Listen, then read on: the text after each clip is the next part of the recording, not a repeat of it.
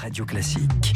Le journal imprévisible avec Marc Bourreau. Marc, c'était il y a, Marc, c'était il y a 60 ans, hein, le 5 octobre 1961, la Renault 4 était présentée au Salon euh, automobile de Paris, la 4L, une certaine idée de la France.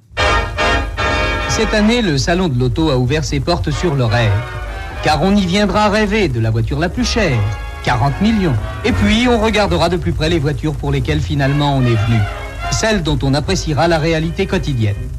Et parmi elles, la Renault 4 Renault, ou plutôt la 4L, un L qui veut dire luxe, mais qui cache mal un confort rustique, coupe au carré, angle droit, Pierre Dreyfus, le patron de l'époque, riposte à la deux chevaux, par une voiture blue jean, entendez, increvable, bon marché et facile à entretenir.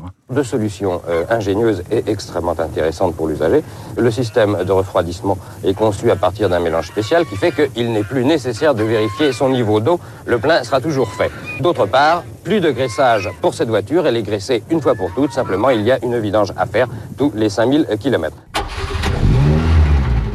Polyvalente, résistante, la 4L coûte alors 5000 euros et consomme 8 litres au 100, autant dire une bagatelle pour l'époque. Le modèle devient très vite la voiture populaire à tout faire dans la France de De Gaulle et des Trente Glorieuses. Oh papa, la voilà C'est elle qu'il nous faut La R4 mmh, C'est vrai, elle est idéale, robuste, économique, 4 places. Oh, et puis les fauteuils sont confortables.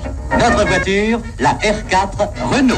J'adore ces pubs, moi. C'est vraiment, c'est. C'est toujours mythique. Hein. C'est une époque. Hein. La 4L, c'est aussi la, la, voiture des curés, Renault, la voiture des gendarmes, des postiers, euh, des agents euh, d'électricité de France. Succès populaire total. En 5 ans seulement, elle devient la 4L, l'un des véhicules les plus vendus en France.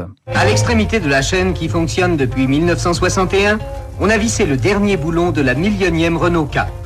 Ainsi, les usines de Billancourt administrent la preuve que l'industrie automobile française se porte bien. L'événement a été salué comme il convenait par les ouvriers et la voiture vedette a fait une sortie fracassante. Et il faut dire que la 4L est bien aidée hein, par quelques personnalités. La chanteuse Sheila, Georges Pompidou. Mon fils vient d'acheter une 4L. Il en est très content. Et la Renault 4 laisse des traces encore aujourd'hui. Le président du Sénat, Gérard Larcher, a toujours sa 4L familiale dans son garage. J'ai fait mes premiers pas de conducteur automobile avant d'avoir le permis, soyons clairs, on fait tout dans une 4L. C'est aussi mes souvenirs de jeunes vétos. Ça m'arrive d'aller euh, dans des manifestations officielles et euh, tout le monde la connaît. Quand je la garde dans une rue, parfois les gens me laissent un petit mot sur le pare-brise. Pour quelqu'un qui fait un quintal comme moi, sortir de la 4L, c'est simple faudrait pas que je prenne 15 kilos de plus, quoi. La 4L, record de longévité et record tout court, hein, Renault. Combien de passagers, petite question, combien de passagers peuvent rentrer dans la 4L oh bah, Je sais pas, euh, c'est un record, je mets, elle a une quinzaine. Une quinzaine, vous allez voir. C'est la question à laquelle a tenté de répondre le jeu télé La preuve par 4 en 1970. Objectif, faire rentrer donc le maximum de candidats en moins de deux minutes. Soyons très prudents, là ça va pas rentrer comme ça.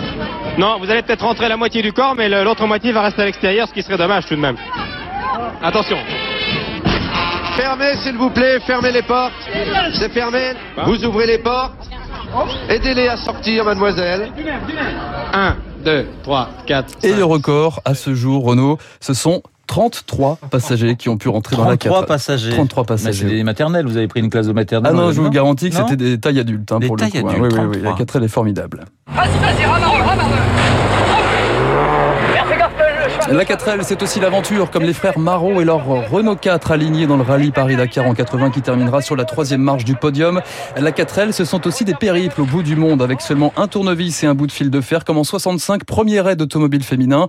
Quatre Françaises se lancent dans un périple de 40 000 km entre Terre de Feu en Argentine et l'Alaska. Pour Michel, Eliane, Betty et Martine, l'aventure commence aussi par la découverte de nouveaux horizons. Quatre mois et demi de voyage et parfois en milieu hostile. Nous avons pu monter aussi avec nos petits R4 sur la route la plus haute du monde, c'est-à-dire près de La Paz, à Chacaltaya en Bolivie. Nous sommes montés à 5300 mètres d'altitude. Vous êtes armés? Oui. Oui. Un revolver chacune et une carabine. Oui, car la 4L, c'est aussi la France en pleine période de la libération de la femme, 1961-1992, toute une époque à travers 8 millions de véhicules vendus. Un autre chapitre pourrait s'ouvrir dans les années à venir. La 4L pourrait faire son grand retour, cette fois en électrique. Effectivement, et David Barou acquiesce. Tiens, bah justement, je posais la question à François Geffrier et David Doucan. David, votre première voiture? Euh, Un van Toyota que j'ai pété au bout de 500 km. Ah, J'avais bah... un peu oublié de remettre de l'huile. Ah ben bah voilà, oui, comme quoi, c'était pas la 4L. Et vous, mon cher euh, Marc? C'est une magnifique 205 rouge rouge sans boîte automatique, comme, comme David Doucourant. Et ben, voyez, c'est encore un problème de génération entre les 205 et le vieux van pourri de David Barou. David et son décryptage dans un instant. Je vous rappelle juste que mon invité à 8h15 sera le philosophe Michel Onfray. Le décryptage dans une petite poignée de secondes. David Barou. Vous écoutez Radio Classique. Avec la gestion Carmignac, donnez un temps d'avance à votre épargne.